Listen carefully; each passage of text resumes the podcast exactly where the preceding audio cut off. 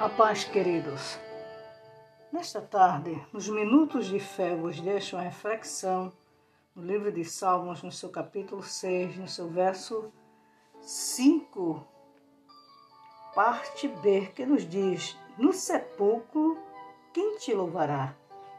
Eu vejo aqui, queridos, a misericórdia de Deus para com o salmista Davi e também para com as nossas vidas e com a vida dos amigos ouvintes da palavra do Senhor. Muitas vezes, queridos, somos tão soberbos, tão orgulhosos, que dizemos até que só vamos adorar a Deus quando não tivermos mais força, estivermos cansados quando não prestar mais para fazer nada. Mas nesta tarde, o Senhor te convida a adorar a Deus, a louvar a Ele, porque após a morte segue-se o juízo.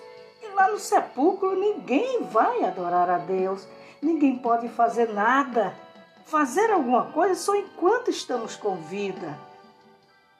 Você tem esta liberdade, meu amigo de fazer a tua decisão,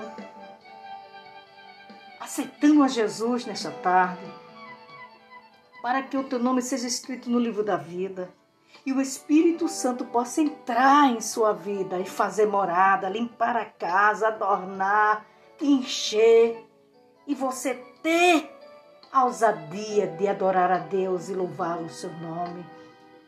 Que nesta tarde você receba esta palavra que é fiel e verdadeira, porque que adianta ganhar o mundo inteiro e perder a sua alma depois que estiver lá?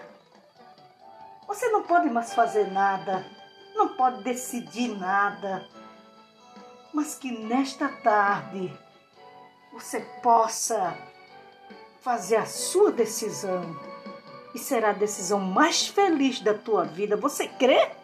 Então, Receba esta palavra. Amém? Que Deus em Cristo vos abençoe.